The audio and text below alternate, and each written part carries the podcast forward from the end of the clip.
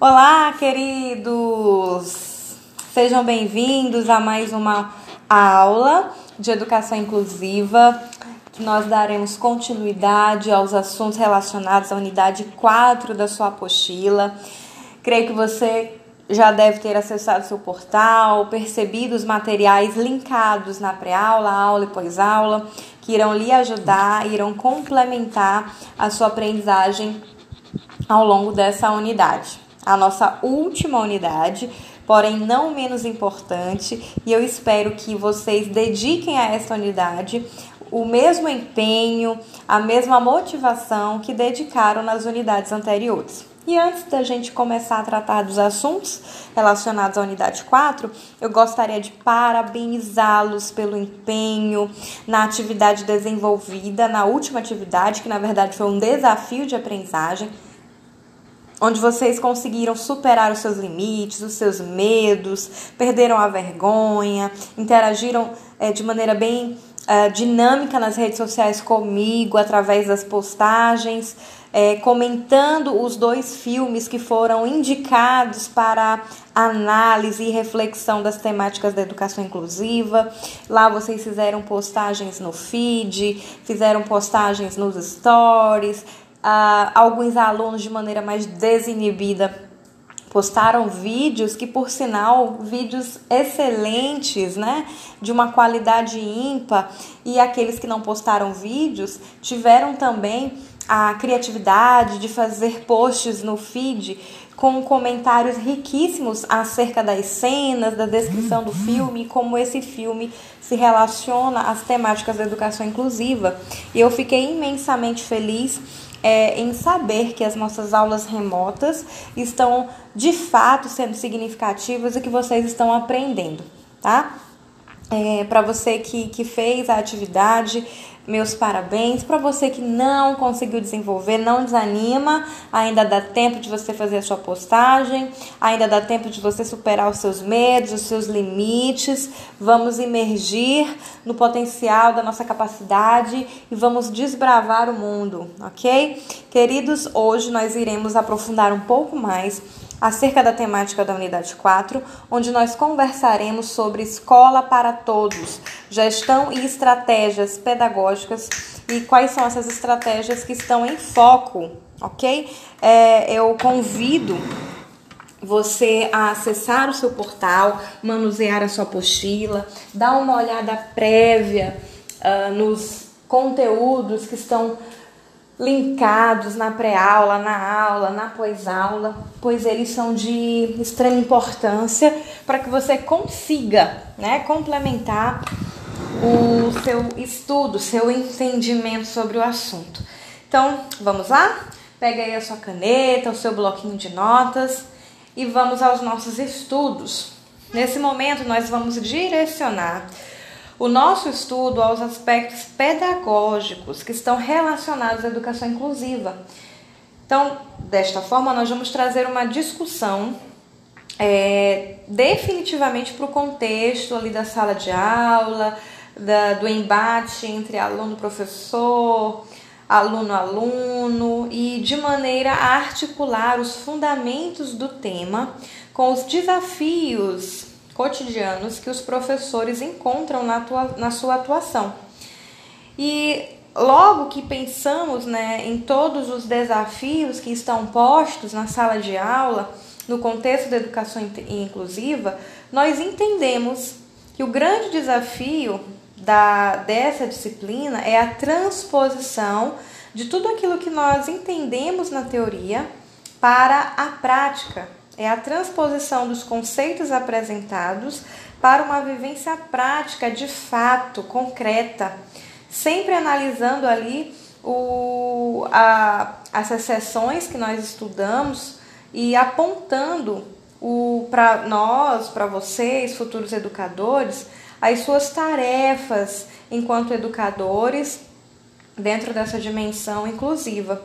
Então, o objetivo é que você construa essas estratégias para lidar com esses conteúdos curriculares, sempre ampliando seu repertório de prática pedagógica, sua atuação, maneira como você vai planejar, vai pensar uh, e vai colocar isso em ação para que elas possam estar voltadas sempre para a garantia dos direitos de aprendizagem de todos, repito, todos os alunos.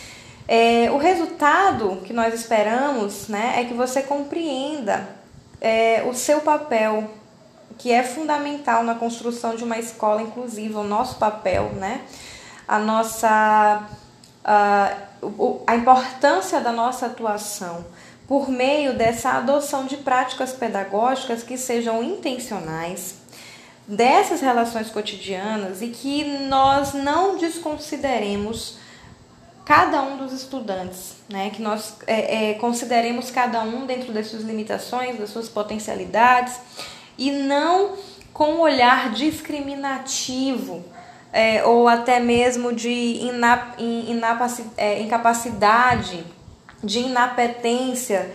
Às vezes nós geramos esse sentimento de inapetência, do ah, eu não posso, eu não consigo, eu não vou dar conta, e nós não nos permitimos ultrapassar determinadas barreiras, é, sair da nossa zona de conforto e estudar um pouco mais e buscar novas práticas, novas estratégias para tentar conduzir o cotidiano da sala de aula de maneira mais uh, eficaz, né, eficiente e de modo a garantir esses direitos de aprendizagem. Então, nessa etapa do nosso caminho da aprendizagem, nós iremos compartilhar a experiência de uma escola que esteve preocupada com a educação é, inclusiva de uma maneira que vai além dos, dos alunos público-alvo da educação especial. Eles procuraram abranger todos os profissionais e comunidade escolar, todo o entorno ali da, da, da escola. É, e para isso nós vamos fazer a descrição dessa experiência conforme o autor é, Gentilin, lá da sua publicação no ano de 2016.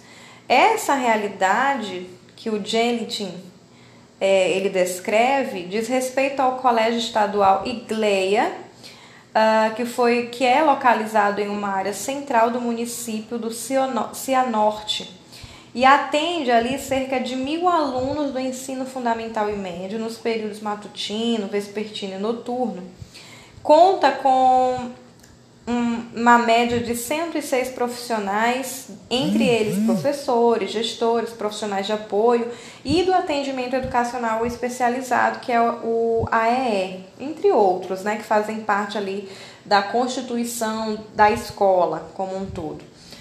E o ambiente dessa escola é um ambiente muito diverso, né? A escola ela procura estar sempre atenta às manifestações do bullying, do preconceito, e a partir dessa visão e dessa preocupação, essa escola criou, desenvolveu, desenvolveu o projeto intitulado Diversidade, para abordar todas essas temáticas.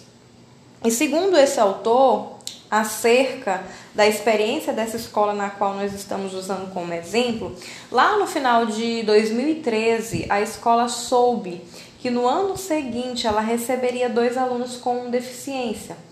Então, ela realizou várias reuniões para analisar o perfil dessas turmas e ver em quais dessas turmas esses alunos eles seriam inseridos. Então, lá em 2014, Maria Clara né, é uma das alunas que chegou ao contexto da escola com síndrome de Down passou a frequentar a classe do nono ano no período matutino. E o Luan, que apresenta transtorno do espectro autista, o TEA, foi matriculado em uma sala do sexto ano no contraturno, né, no turno vespertino. Então, a escola, preocupada com o possível olhar é, e com as possíveis críticas, né, da, das pessoas sobre como essas pessoas poderiam perceber a situação, a equipe decidiu intensificar a atividade de formação crítica e cidadã das crianças e dos adolescentes. Então percebam que essa escola não, não se preocupou apenas com as estratégias pedagógicas diretas, efetivas, que iam ser aplicadas ou desenvolvidas em sala de aula, ou na sala de recursos, mas ela preparou todo o ambiente para receber esses alunos, através de um processo de sensibilização da comunidade, do entorno, de todos os que ali estavam envolvidos. Para que ao receberem essas crianças, essas crianças não fossem submetidas a olhares distorcidos, a comentários desnecessários ou a condutas discriminativas então percebam que o ambiente escolar inclusivo, ele vai muito além do planejar a aula. Ele vai no sentido de planejar a atmosfera de convivência escolar, atmosfera escolar, atmosfera de aprendizagem, certo? Então, as crianças e os adolescentes passaram por essa sensibilização junto com os profissionais. A partir daí, essa escola selecionou conteúdos curriculares relacionados a temas como preconceito, etnocentrismo, segregação, bullying, para desenvolver ações. Percebam, eles motivaram a reflexão e a partir da, da reflexão, da sensibilização, eles desenvolveram ações que os levassem a refletir sobre a diversidade.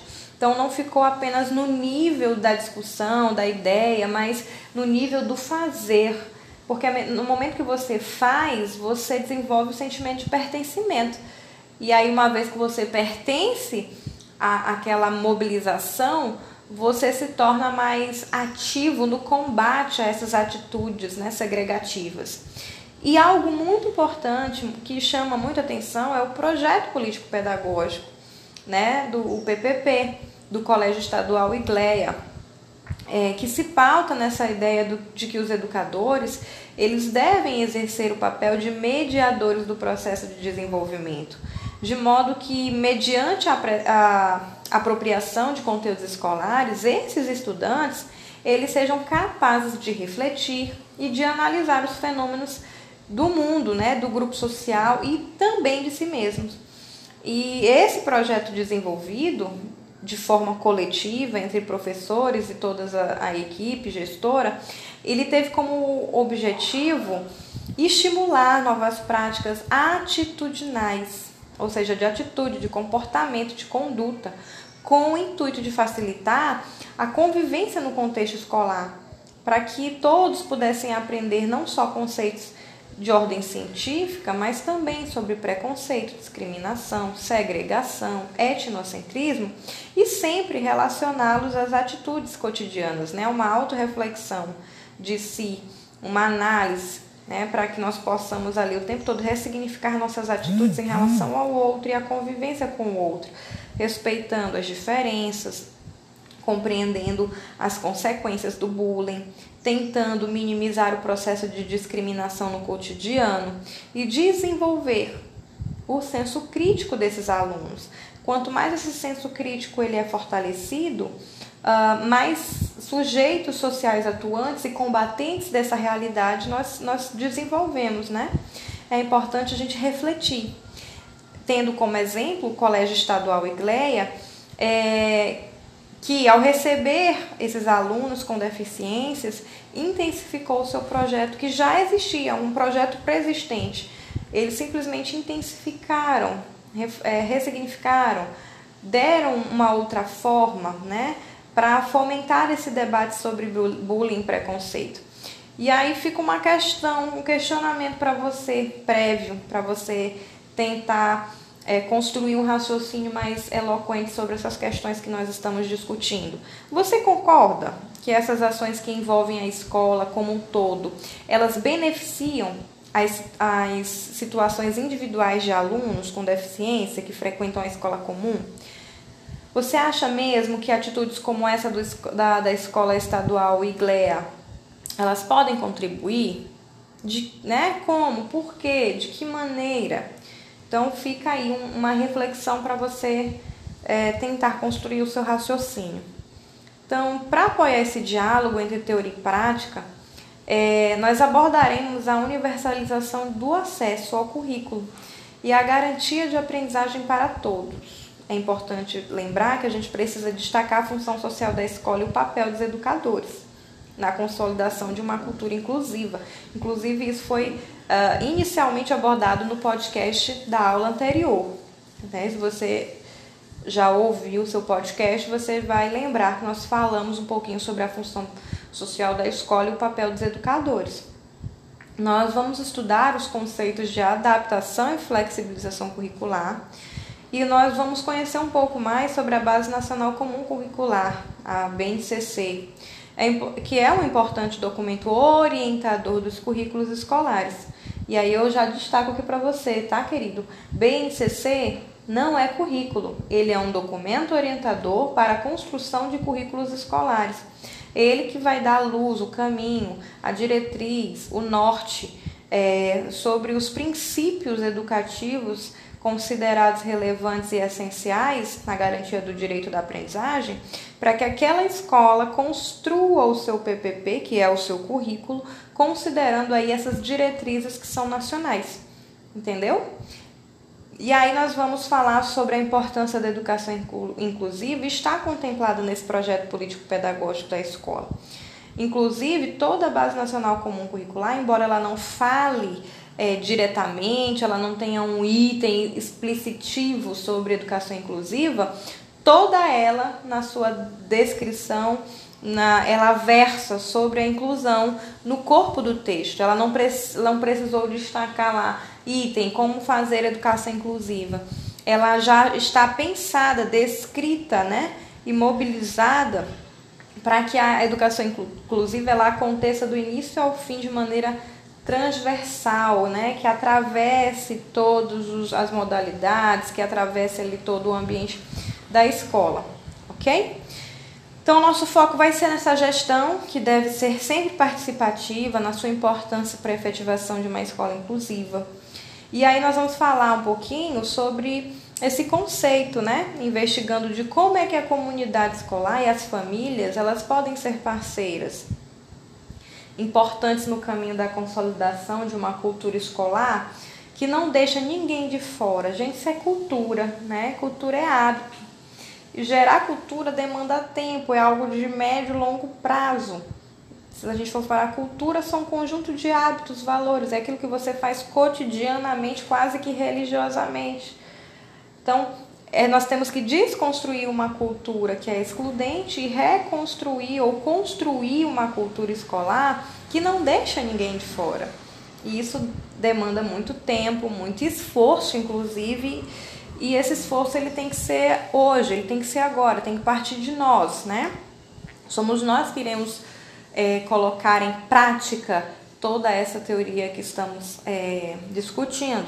Então, a instituição da escola, como parte de, é, de um determinado território, é, ela precisa refletir sobre essas possíveis articulações voltadas à, à necessária organização em, em redes de apoio.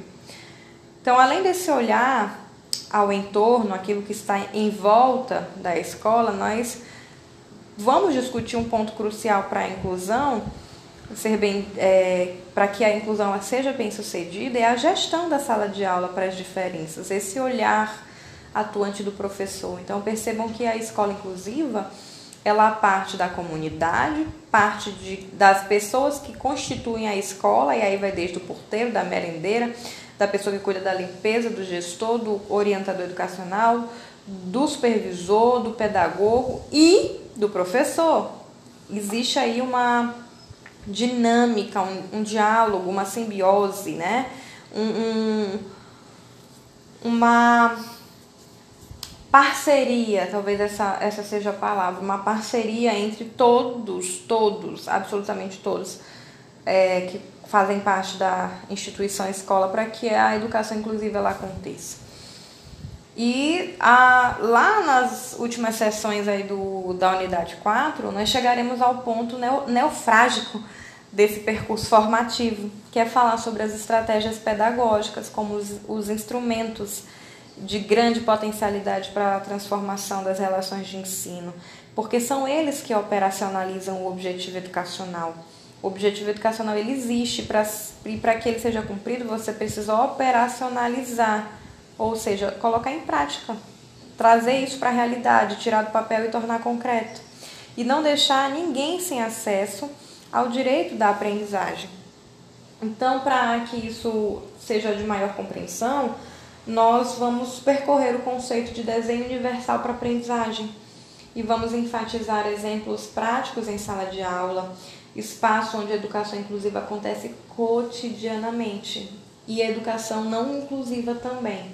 Isso vai depender do que? De uma série de fatores é, relacionados ao contexto da escola e a, a noção que esse professor tem sobre a relevância do seu papel. Nós também vamos falar sobre a importância de considerar as múltiplas inteligências como base para uma avaliação e promoção da inclusão escolar. É, sempre tentando afastar esse momento de exclusão ou de segregação, certo? Então, uh, o que falar sobre a universalização do acesso ao currículo e a garantia de aprendizagem para todos? O que discutir né? E nós vamos discutir essencialmente a função da escola, destacando o papel dos educadores na educação inclusiva como algo decisivo para a efetiva implantação da inclusão.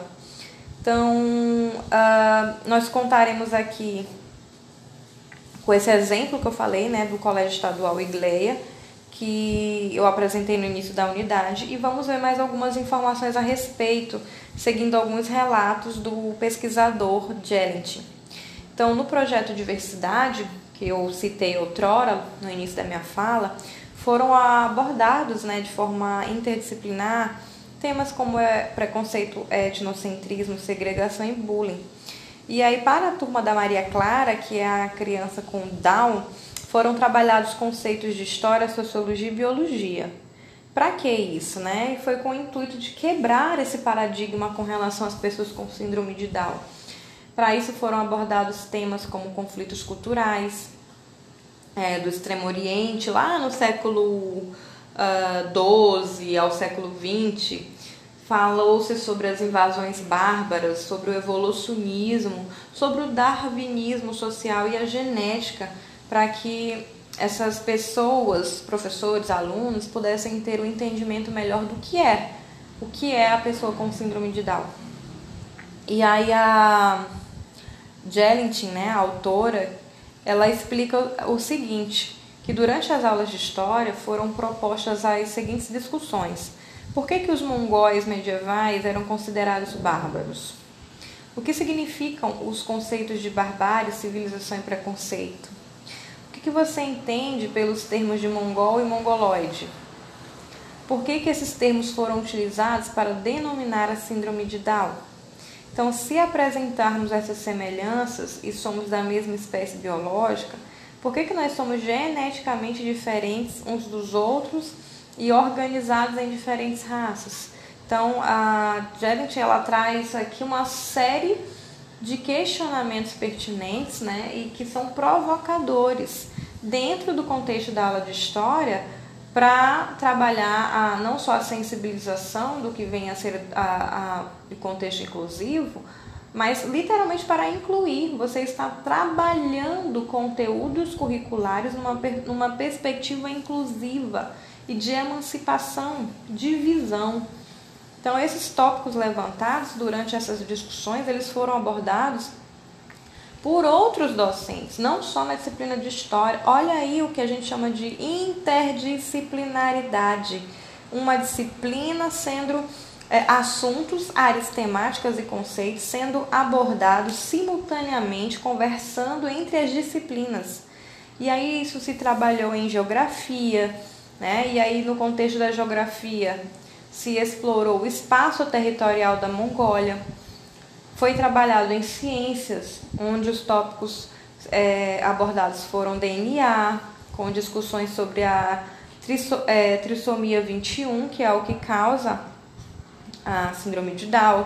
Nas aulas de matemática, a professora já utilizou a estatística de pessoas com deficiência no Brasil para falar sobre o tratamento da informação. Na aula de português, os estudantes fizeram a leitura, interpretação e reescrita de contos da vida íntima de Laura, a vendedora de fósforos, né, de Clarice Lispector.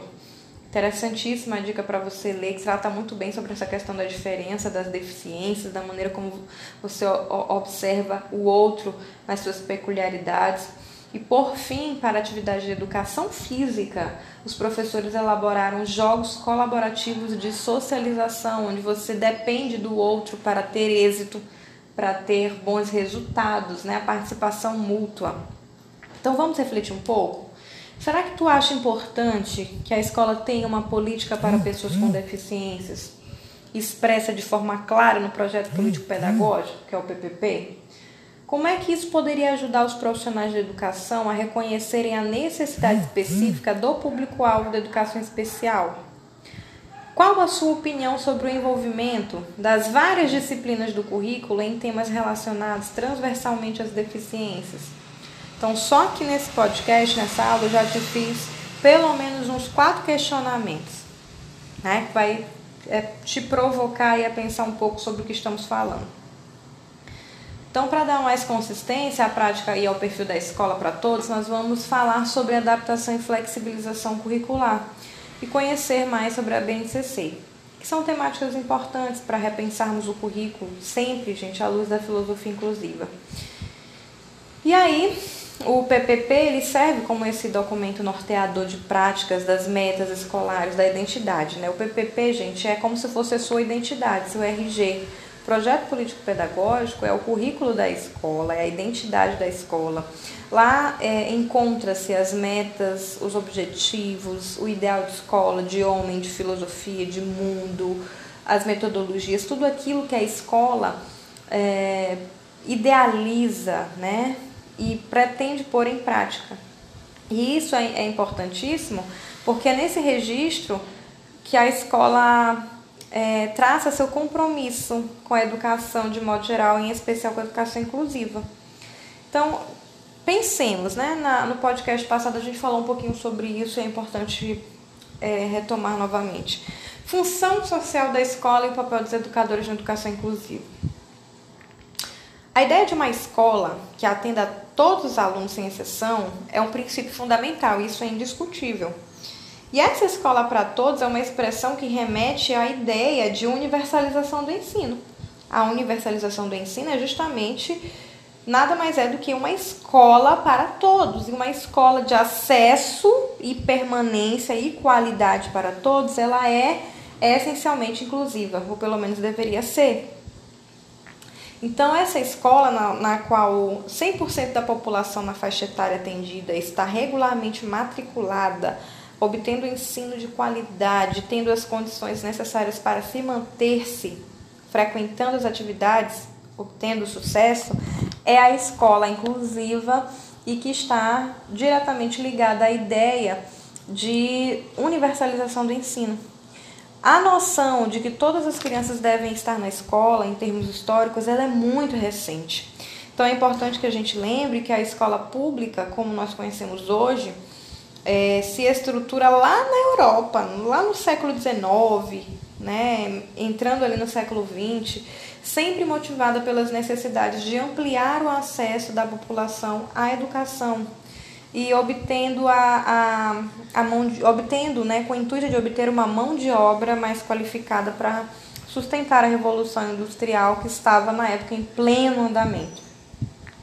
Então, ainda que a escola pública ela tenha sido criada com um objetivo declarado, latente de atender toda a população, os registros históricos eles vão nos mostrar que a intenção sempre foi marcada por, profundas diferenças. Então, do ponto de vista social e econômico, a escola tinha como público efetivo as classes mais abastadas. E é, a essa classe oferecia um tipo de ensino diferente daquele que era voltado para as camadas populares e ainda assim ficaram fora é, dessa iniciativa, né? Os pobres, os miseráveis, os negros. E aí, queridos, o, o Tafner, ele vai nos dizer, Tafner, autor, ele vai nos dizer que a partir somente apenas da década de 40, e aí de 40 para cá nós temos o quê? Um pouco mais de 70 anos é que cria-se no país uma rede mínima para atender os requisitos rudimentares da educação básica para a população. Então, pensar esse conceito de universalização, de educação para todos, de educação inclusiva, ele é recente se a gente for analisar, porque ele está posto há um pouco mais de 70 anos.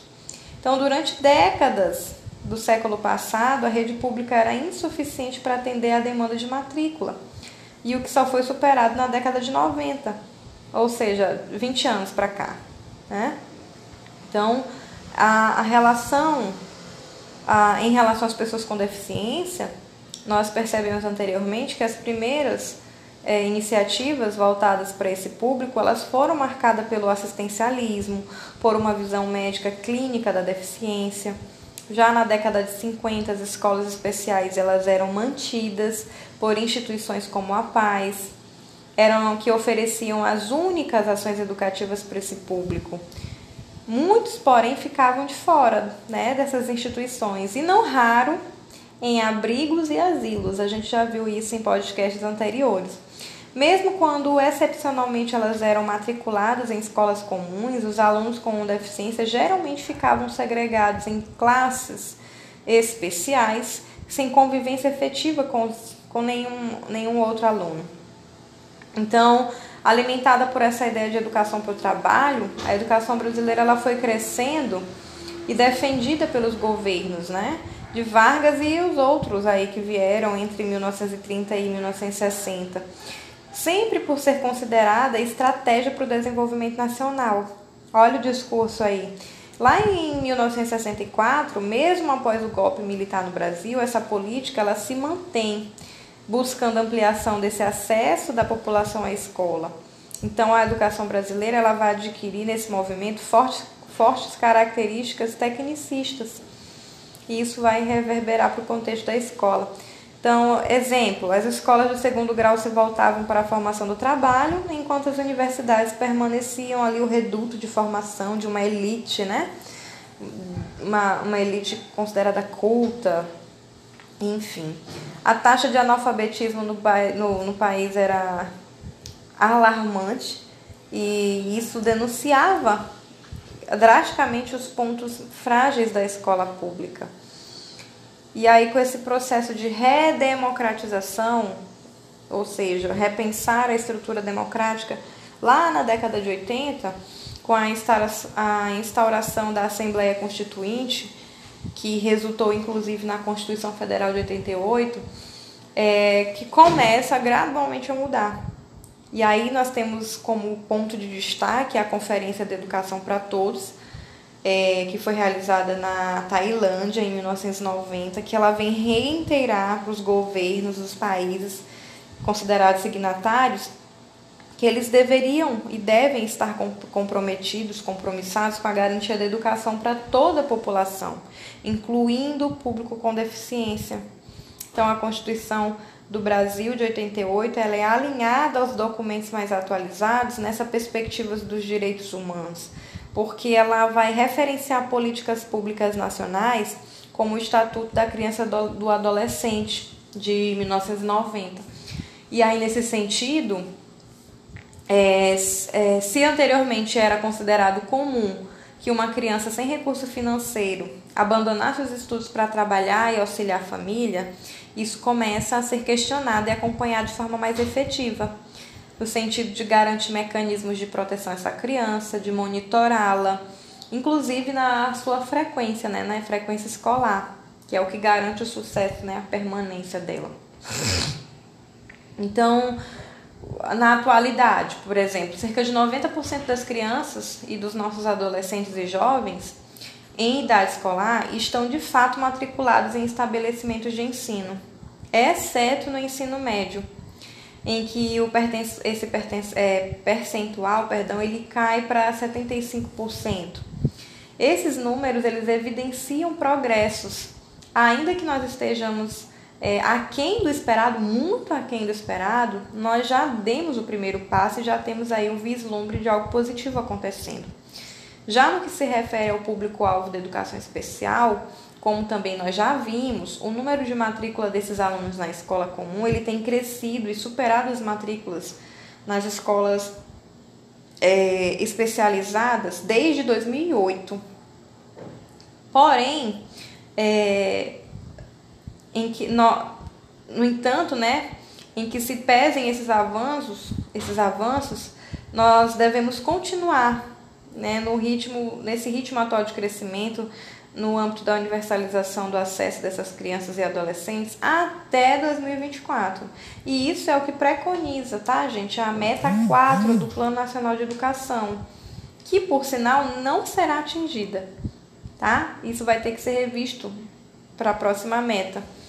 Então, é, depois de retomarmos esse breve histórico, né, é, para reiterar que a ideia de escola deve atender a todos os alunos é, e reforçar que isso é uma concepção recente e que ela ainda precisa de reforços, né, de, de ressignificações e de apoio da, da coletividade para que ela seja de fato cumprida.